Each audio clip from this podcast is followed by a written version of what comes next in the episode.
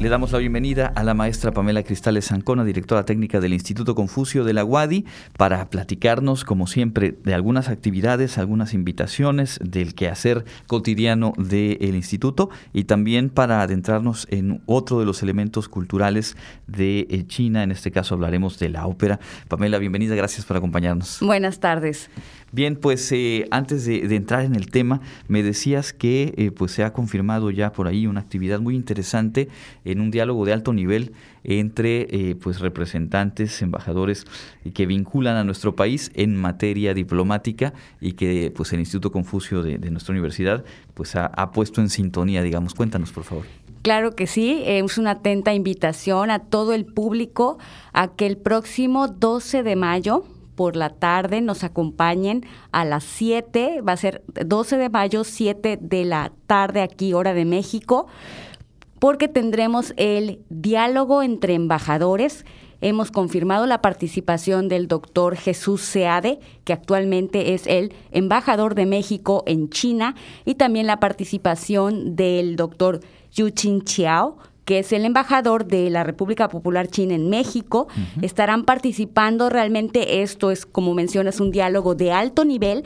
Sin embargo, es una eh, actividad en colaboración con los otros institutos Confucio, es una propuesta de los institutos Confucio en México y queremos hacerlo de una forma un poco más casual, no tan formal pero sí que nos dé la oportunidad de que ellos nos compartan qué es lo que se está trabajando, cómo ven la relación de México con China a sus 50 años de, haberse establecido, que es lo que estamos celebrando este 2022.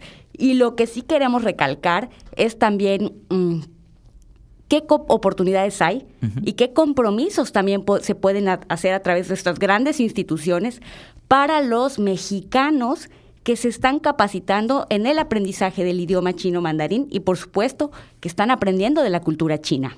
Así es, pues súper interesante. Es el 12 de mayo, entonces, a las 7 de la tarde, 7 de la noche, este diálogo entre embajadores. Hemos platicado ya hace algunas semanas justo de esta, eh, estos primeros 50 años de las relaciones diplomáticas formales, más allá de que la dinámica, la interacción, eh, el intercambio a nivel cultural, histórico, pues es sumamente amplio y antecede por mucho estos 50 años de relaciones diplomáticas.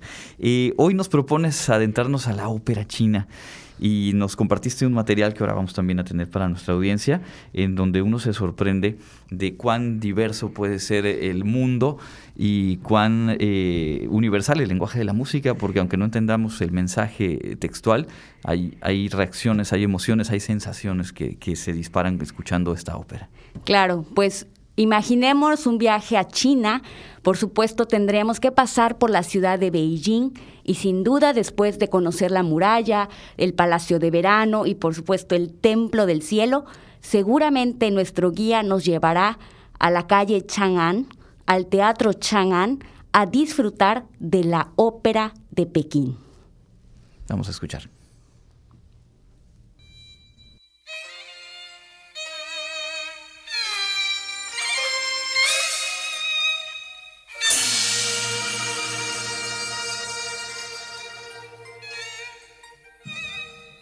La ópera china es una de las manifestaciones más representativas de la cultura de este enorme país asiático. Se practica desde la dinastía Tang, cuando se fundó el Jardín de las Peras, la primera compañía de ópera conocida en China. Durante esta época, la compañía estaba casi exclusivamente al servicio de los emperadores, considerados los padres de la ópera china. Actualmente existen más de 300 variedades de ópera china. La más conocida es la ópera de Beijing,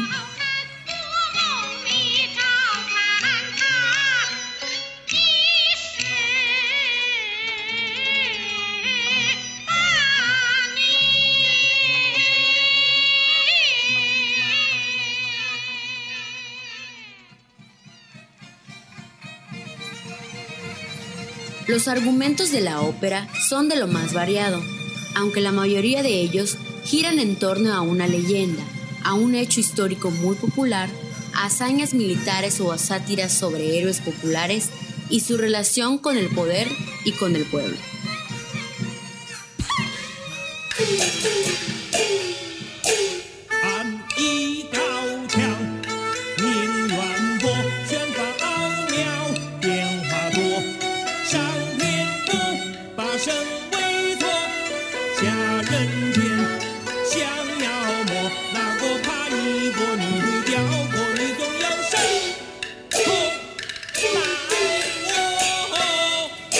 Actuación se compone por el arte escénico integral, en función con el canto, la recitación, la representación, la danza y las artes marciales en su conjunto.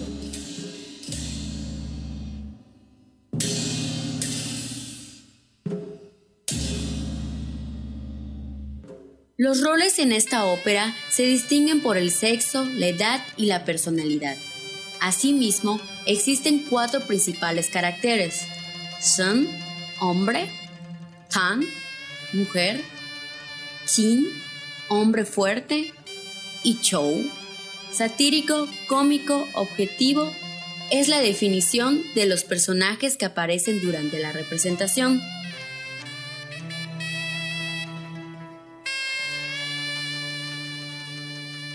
Por otro lado, los elementos más importantes son el maquillaje y los trajes. El maquillaje transmite información sobre la personalidad y es el principal símbolo de la caracterización del personaje.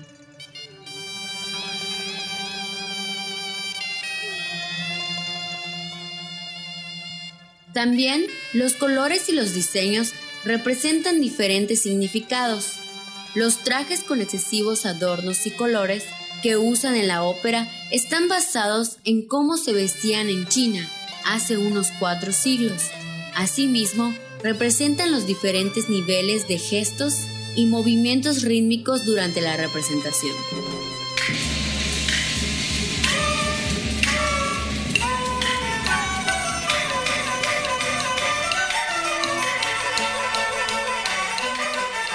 En la actualidad, la ópera china se ha actualizado añadiendo elementos contemporáneos y conceptos del teatro occidental, dando resultado a una nueva ópera, mezclando tradición y modernidad.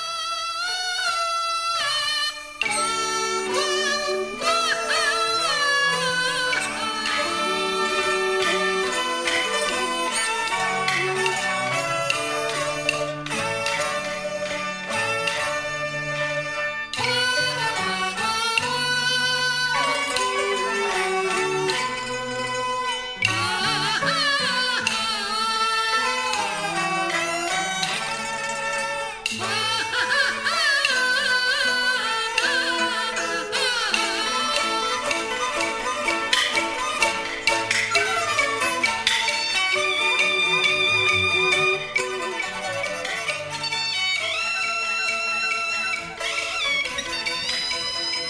Nos quedamos escuchando y nos podríamos seguir escuchando un buen rato. Yo creo que es eh, una oportunidad de, imaginar, ya nos lo proponías como este viaje a Beijing, y cuánta riqueza guardan las manifestaciones culturales y cuánto nos permiten comprender eh, a los pueblos, más allá, reitero, de conocer o no conocer eh, el idioma como tal. Pamela, ¿qué más te gustaría compartirnos en torno a la ópera china? Claro, en realidad la ópera en China hay más de 300 tipos de ópera. Obviamente, dada la exposición que tiene Beijing y que los turistas conocemos, obviamente la ciudad, cuando vamos a, China es obligatorio ir a Beijing, pues se ha hecho más famosa la, la ópera de Pekín o Beijing. Sin embargo, existen también óperas a nivel internacional muy famosas. Hemos tenido representaciones aquí en Yucatán, en la Feria Internacional de la Lectura y en algunos espectáculos de una ópera china en la que el actor hace un cambio rápido de máscaras esa es más representativa de otra región de China, que es la región de Sichuan. Sin embargo, podemos decir, bueno, ¿y por qué si hay 300 tipos de ópera, la de Pekín es más famosa? Pues realmente tuvo su origen en otra provincia que es Anhui, pero en la época imperial, que las obras se preparaban para enseñárselas, para mostrárselas al emperador, se muda una eh, compañía de ópera a la ciudad de Beijing, le ofrece una presentación al emperador y queda tan fascinado que también decide abrir esta representación de ópera al público en general. Y por lo tanto, la compañía que venía de Anhui prácticamente se muda a la ciudad de Beijing y de ahí inicia todo el movimiento de ópera de Pekín. Otra cosa que debemos eh, destacar que se menciona en, en, la, en el audio que escuchamos es la importancia de la distinción de los personajes. Realmente tenemos cuatro grandes personajes. El Shen es el que personifica a la versión masculina y dentro de este personaje masculino hay las variantes, de acuerdo al, al hombre, ¿no? Hablamos de hombres muy variado, el hombre jovial, el joven, el protagonista de las historias, el hombre maduro, el mayor, el antagonista, que normalmente es el Shen malvado, y por supuesto el que es el payaso, el bufón, el que nos va a hacer reír en la obra, que en este caso está caracterizado por otro, es tan importante que ya no entra en la categoría de hombre, sino entra en otra categoría y se vuelven los payasos, los bufones, que es el show, y que se eh, reconoce fácilmente en la representación porque siempre tienen la nariz maquillada de blanco. Mm. Entonces, aunque yo lo vea hacer cosas que son simpáticas, simplemente antes de que empiece a actuar, desde que sale al escenario, lo reconozco porque la nariz la tiene pintada de blanco. Está el personaje de la mujer, que es Dan, que lo mismo que con el hombre, hay la figura de la Dan joven, la Dan, eh, siempre las mujeres como muy recatadas, movimientos muy finos y muy delicados, muy lentos.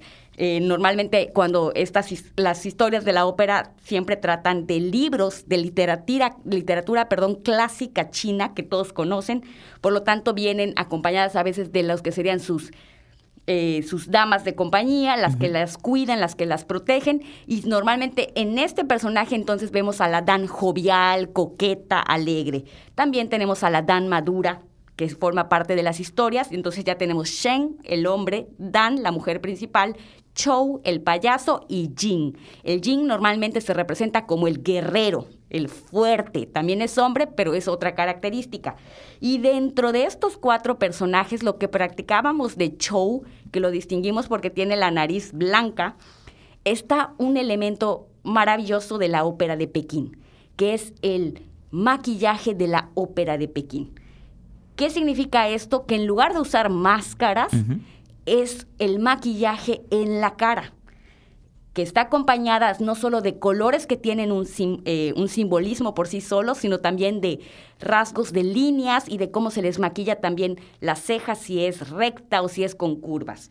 Y en esto les podemos mencionar, en cuanto a los colores, por ejemplo, que la cara roja representa lealtad valentía y rectitud, que a lo mejor para nosotros en nuestra cultura occidental el rojo lo asociaríamos a que lo va a tener el malo, ¿no? Como que algo de un demonio, algo malvado, no.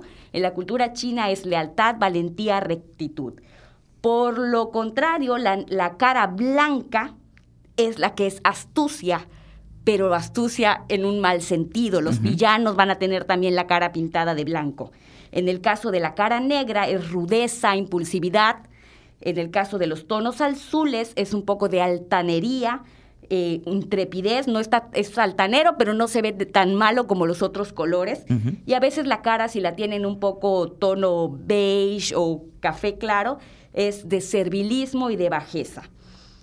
Cualquier temperamento puede ser revelado a través del color y de las líneas que están maquilladas en las caras de los personajes y es algo que le permite, aunque alguien, como mencionabas, ni siquiera entre los, entre los chinos conocen todas las óperas ni son capaces de distinguir lo que se dice, lo que se canta, pero a través de conocer los, el simbolismo de los colores y de ver las caras, pueden ir identificando qué tipo de personaje va a ser y en qué sentido va a ir la historia. Claro. Qué interesante, porque además cuando pensamos, cuando lo vamos, digamos, traslapando hacia, eh, eh, digamos, la ópera occidental, también suelen haber rasgos similares y esto nos habla de cómo las expresiones artísticas, el trabajo creativo, pues también parte muchas veces de pilares que son universales, tal cual, y hay estas distinciones, pero también hay trazos como esta presencia de un personaje satírico que se vuelve clave en el desarrollo de muchas óperas de Occidente y que bueno, ahora nos, nos enteramos pues también en la ópera de Beijing, pues es un, personaje clave. Me queda clarísimo que todos y, y, todas nos quedamos con ganas de conocer un poco más, así que yo les sugiero a quienes nos están escuchando meterse de una vez a YouTube, hacer una búsqueda en Google, porque imagínate si esto en un ratito ya nos ha abierto a muchas eh, posibilidades, pues seguramente que nos vamos a encontrar cosas maravillosas ahí buscando. Claro, y una recomendación también es a través de las películas. Esto es tan valioso que también ya se han hecho películas. Eh, hay dos que me encantaría recomendarles que además han recibido premios internacionales. Uno es Adiós a mi concubina. Y el otro, eh, la otra película de hecho es Mei Lan Fang, M-E-I, de Mei Lan Fang, que de hecho habla sobre la vida de un actor, el que consideraríamos que nos dio la oportunidad de conocer la ópera china porque fue el primer actor que llamaron a Broadway, a Estados Unidos, para hacer la representación de la ópera eh, china. Y también nos narra un poquito en esa historia de cómo fue evolucionando la sociedad, porque antes los hombres eran los únicos autorizados para participar en la ópera. Por lo tanto, hombres hacían personajes femeninos y masculinos, y él se distinguió enormemente por lo maravilloso de hacer la representación de los... Eh, de los personajes femeninos, pero también le toca vivir esa época en la que empiezan a darle la oportunidad a las mujeres de hacer la interpretación de personajes femeninos. Entonces, los dejamos con esa recomendación de películas que además pueden encontrar con traducción de subtítulos en español, Adiós a mi concubina y Mei Lanfang. Bueno, pues ahí está. Ya tenemos eh, pues un par de recomendaciones eh, buenísimas para profundizar más sobre esta temática y estaremos de aquí a dos semanas pues platicando seguramente de otros asuntos bien interesantes como cada que nos visitas. Pamela, muchísimas gracias. Eh, muchas gracias a ustedes por el espacio y bienvenidos a seguirnos en la página de Facebook. Tenemos muchas actividades. Bueno, pues ahí está es Cristales Ancona, como cada dos semanas compartiéndonos el trabajo del Instituto Confucio de nuestra universidad. Vamos a nuestro bloque de noticias internacionales, estamos en contacto universitario.